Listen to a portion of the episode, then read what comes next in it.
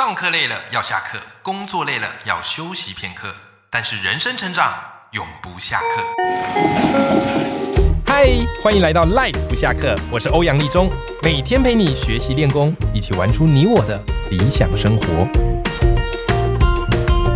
Hello，各位听众朋友，大家好，我是王立中，欢迎收听 Life 不下课，每天一集不下课，别人休息你上进，累积你的复利成长。好，那么今天这一集呢，要来跟大家聊聊一个好消息呀。啊，啊就是我的著作啊，应该说过去啊，哈，过去的一本著作叫做《漂移的起跑线》啊，这个在今天啊，应该说这一阵子推出了畅销增量版。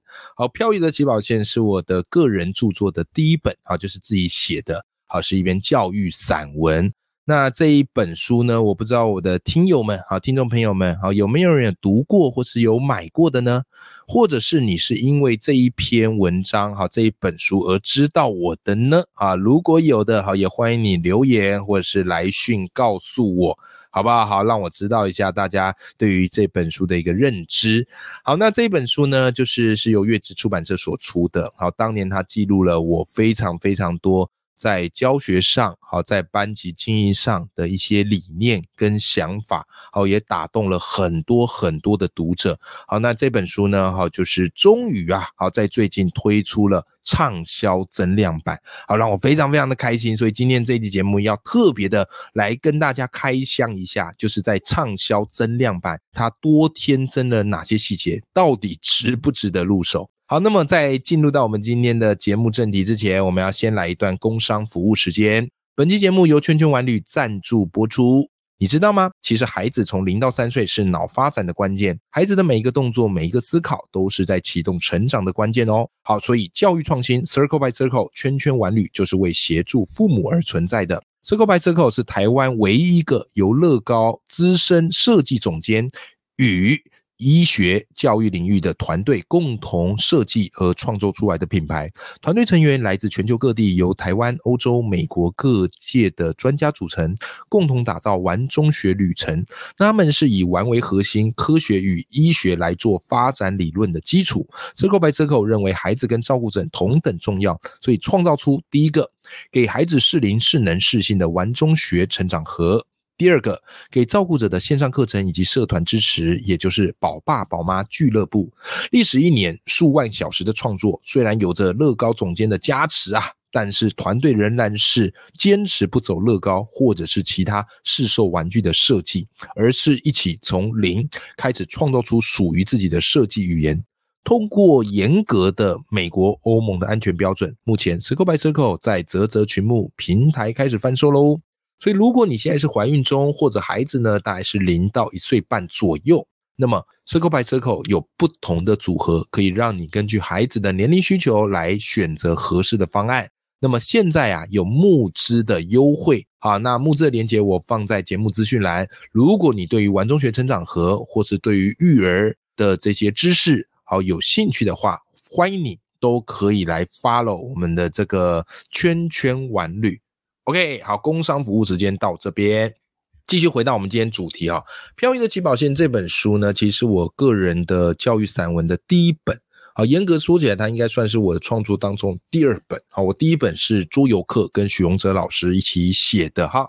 那《飘逸的起跑线》最初是我当时在当高中老师。然后刚好带到那一届，好，我开始记录了一些我的教学生活以及教学设计。那当然，里面最经典的一篇文章就是《漂移的起跑线》。好，稍微跟大家聊一下那篇文章大概在写什么。我相信有些听众朋友也是因为那篇文章而认识我。那篇文章就是我那时候在教一个课文，叫做《劝学》，好，《劝学篇》荀子写的。那这篇文章，你不知道你印象？还到多少？总而言之啊，这篇文章就是荀子告诉大家说，学习很重要。当然，里面有很多的经典名句哈，比方说“青出于蓝”啊，就从里面出来的，对不对？啊，所以主要就是鼓励大家要好好的学习。可你知道吗？其实我们在教这一课的时候不是那么容易啊，因为整篇文章就告诉你学习很重要，然后他用了非常多很漂亮的类比或是一些华丽的词藻，但对于孩子们而言，他们就会想。啊，我坐在这边不就在学习了？为什么要花一课课文来告诉我学习很重要？所以坦白来讲，这一课其实属于不是那么好教的一课。那我自己的教学方式啊，就是我深信一件事，就你光用讲述是不够的，你得让孩子有深刻的体验，才可以让他留住这个概念。好，所以我的教学方式除了讲述之外，我还会用各式各样的体验活动啊，或是一些画图的方式来呈现。所以当时我就让孩子们玩一个游戏，然后高中生，然后高高二、高三，好高三的学生玩一个游戏，就是我把他们带到操场，好一块空地。然后前面放五罐饮料啊，然后接着我就要让他们赛跑去抢这五罐饮料。但是呢，所有的孩子都排成一直线嘛。我跟他说：“来，我们没有要从这一条线开始跑哦，我没有说起跑线是一定的哦。”所以接下来我就问他们十个问题，好，符合问题叙述的才可以前进，不符合的就要往后退。好，那我第一道问题就问他们说：“来，你在家里哈，你是你是双亲家庭吗？是双亲家庭的往前一步啊，不是的往后一步。”哦，他们就愣住，想说怎么问这么私密的问题。好，第二道问题可能就问他说：啊，你家的房子是自己的、买的啊？请往前一步。如果是租的啊，那就往后一步。所以前七道问题啊，都是跟他们的家庭背景有关的。也就是说，如果他的家庭背景越好，他越有一个起始的优势，啊，就会离饮料近一点点。那直到最后三题呢，会跟他个人的学习比较有关。好，比方问他说：“你从小到大啊，这个功课班排都维持在前十名的，好往前一步。好，或者是呃，你有自己在读课外书的，好往前一步啊。如果你对未来目标非常清楚的，好往前一步。透过这样的方式，让我们的起跑线有人前有人后。好，最后我就说，来，这就是你们目前的起跑点。我数到三就抢饮料，来，一二三，叭，让我们去抢饮料。”好，那当然嘛。好，在起跑线比较前面的，他饮料比较有机会抢得到。抢完之后，我就让他们抢到饮料的当场给他喝下去。好，所以你看哦，从这个活动，我最后就是做了一些引导，就问孩子们说：“你觉得这个活动公平吗？”他们当然会跟我说：“不公平啊！这个有的人那么前面，有人那么后面。”我说：“对。”但各位，你有没有发现？你有没有发现？这个怎么样呢？从这个活动，我们意识到一件事情，就是人生本来就不公平。虽然我们表面上穿着同样的制服，好背着同样的书包，好或是读同样的课本，但每个人回去之后，哇塞，环境大不同，对吧？好，有些人可能要半工半读，啊，但有些人呢，哇，可能一回去是公子少爷，是有人服侍的，对吧？好，所以怎么办呢？人生本来就不公平，但是我们怎么样去一点一滴去扭转这样一个劣势呢？很简单，透过学习，学习不见得会立竿见影，可是它会在你往后的人生一点一滴把你的起跑线不断的往前推进。好，我当时写的这篇文章，就这篇文章在网络上非常夸张，我当时是发在脸书，而且是我的个人页。OK，在此之前，其实我的赞数都没有那么的多，有时候可能几百赞啊，但也有可能几十赞。可当我发了这篇文章，那时候破了三万多赞。而且高达一点六万次分享，好，所以那一阵子全台都在玩抢饮料这个游戏，好，所以后来呢，好，我的这个编辑啊，好，于慧啊，他就邀请我合写，哎，就是邀请我写了这本书，叫《漂移的起跑线》。那这本书当时非常非常的畅销，好，那里面也有很多我的一些班级经营的一些想法跟理念。OK，好啦，那这本书爆卖之后，那如今呢，这本书月之出版社决定。再出一个畅销增量版，那么这个畅销增量版，哎，已经在博客来或是在各大书店都已经有在卖喽。那我不知道你手上有没有这一本，我手上已经拿到了这本热腾腾的畅销增量版，哇，忍不住来马上帮大家开箱。这个畅销增量版，首先第一个，它的封面设计超漂亮，而且质感超好，它用的纸质是比较好的。而且，其实我本来就蛮喜欢月之出版社他们的封面设计，就基本上我跟他们合作，他们每一次的封面的提案给我，我选不出来，因为都太棒了。但我跟其他家就不见得，哈哈哈就我可能会跟他们说，哎，这个封面我希望再改一下啊，再调一下。我个人是蛮注重封面设计，因为我觉得一个封面设计好的话，它可以直接透过封面的视觉，直接传达出这本书的核心主旨。那这个其实就是设计师的功力。那我个人觉得，月之出版社就他们的封面设计，是我合作过那么多家出版社当中，我讲直白的，我最喜欢的。好，就封面设计这一趴，好吧。当然，各家出版社有它各自的擅长，但月之出版社在封面设计总是能够虏获我的芳心。这样讲哦，好怪哦，好，但就是让我非常喜欢。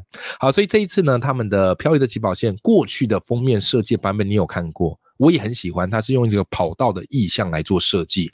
那这一次的漂移的起跑线，它的封面设计是用这个下雨，然后下雨的意象来做设计。而且你会发现，下雨这个意象是我在书中哦常常提到的一个概念，好不好？有些人在雨中领悟了什么，但有些人就只是淋湿了。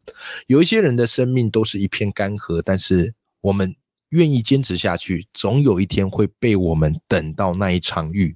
好，所以他们用雨啊这生长的意象来做封面设计，非常漂亮。他们这个绿色染，这个绿色的这个色调是非常漂亮，再加上这个雨丝的感觉，甚至你放在灯光前，你可以感受到那个雨丝的那种亮面质感。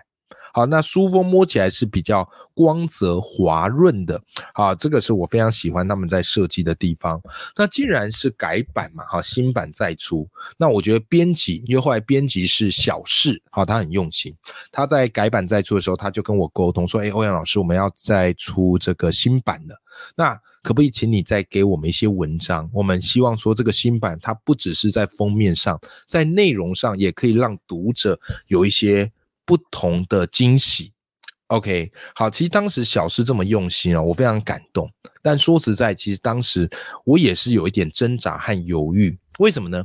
因为小诗在问我的时候，我的编辑在问我的时候，我已经离开教职了，你知道吗？我已经离开教职，也就是说，我已经不是在学校当老师了。所以这本书我个人很喜欢，但是我总有一点点觉得比较。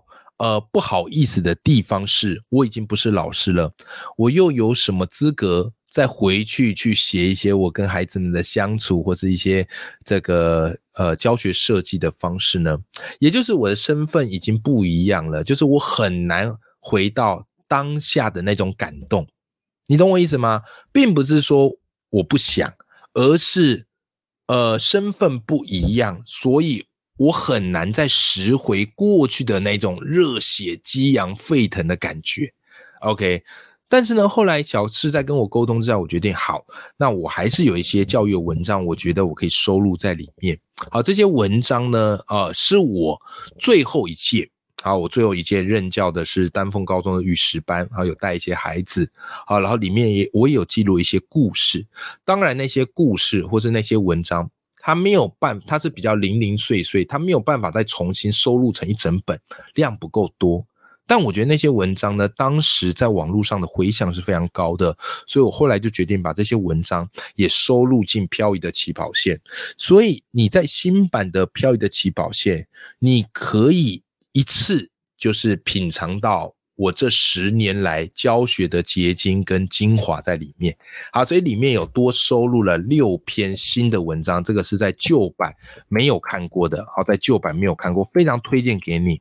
好，比方哈，这里面有一篇文章，好，叫做“世间若冷，用善良来暖”。好，他是在讲我一个学生的故事，这个学生让我非常的感动。好，这学生让我非常的感动。好，就是他在回家的路途当中，然后见到一位老先生，然后那老先生呢，在捷运站的楼梯跌倒，然后当场因为头部着地，血流如注啊。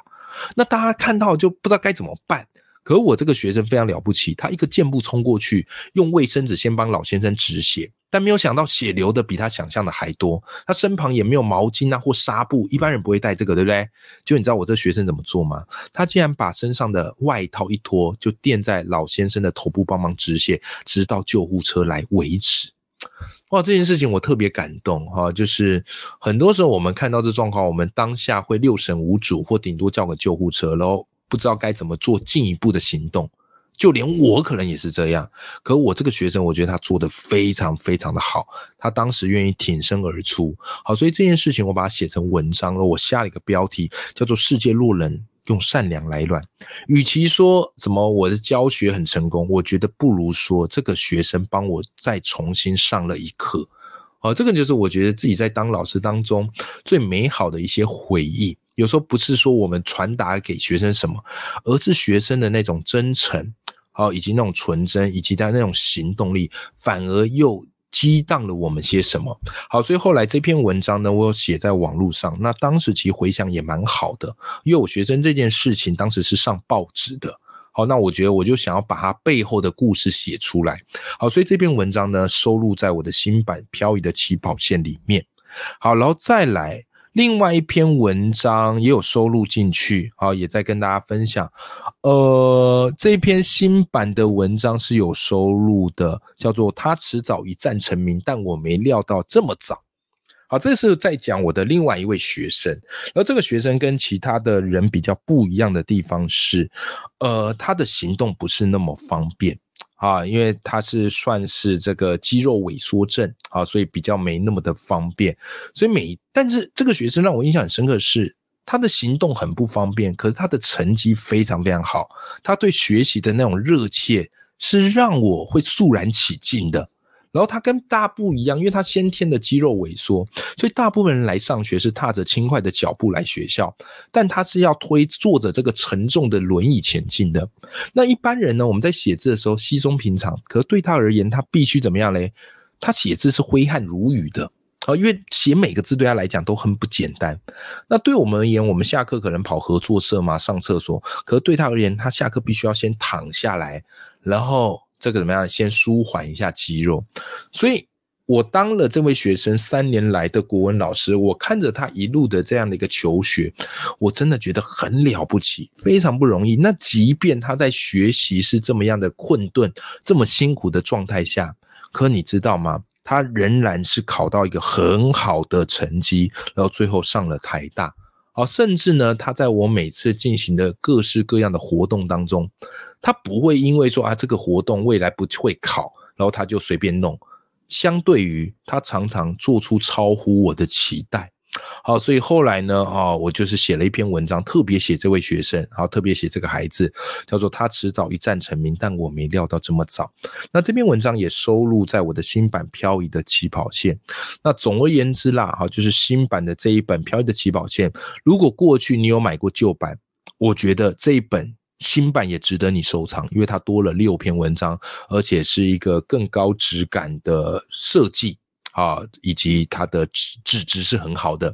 好，再来，如果你完全没有买过《漂移的起跑线》，那正是机会了，好吧？因为这本书应该是前所未见、空前绝后。因为未来我也不可能再写教育散文，所以这本书呢，算是我十年教职的一个精华总集。好，所以这本书我是非常非常推荐给你的。OK，好的，那今天呢就是跟大家开箱我这本《漂移的起跑线》的新版书啦。好，希望对你有一些帮助，以及有一些期待。好，那么今天我要来最后要来回应一位听众朋友的留言呐。哈，诶，我真的觉得很多的这个听众朋友，你们的留言都对我有很大的意义跟影响。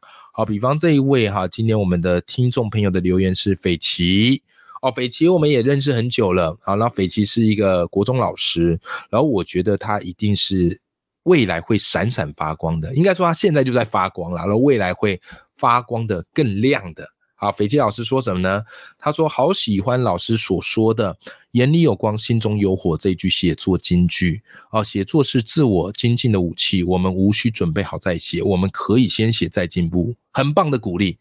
我相信斐奇喜欢这句话是有道理的，因为斐奇就我来看，他自己也已经正在不断的精进自己。就当我，因为我有去斐奇他们学校演讲，然后跟我也鼓励他说，其实你可以把你的一些教学的想法或是成果写出来，勇敢跟人家分享，不要担心别人的目光。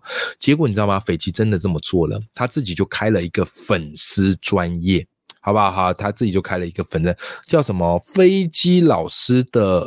这是什么啊？飞机老师的阅读和学习之类的，好 详细的这个粉丝专业，我记得没那么清楚，但我就记得开头应该是飞机老师，我很感动，因为其实老师要摆脱大家的眼光，然后出来真的愿意写，不是那么容易的一件事情。但斐奇老师把我的话听进去，而且真的做到了。好不好？祝福斐济老师，我们都可以把人生玩得更加的精彩。好的，那么我们今天这期节目就到这边，好，希望对大家有些帮助了。永远要记住，眼里有光，心中有火的自己。我们下期见，拜拜。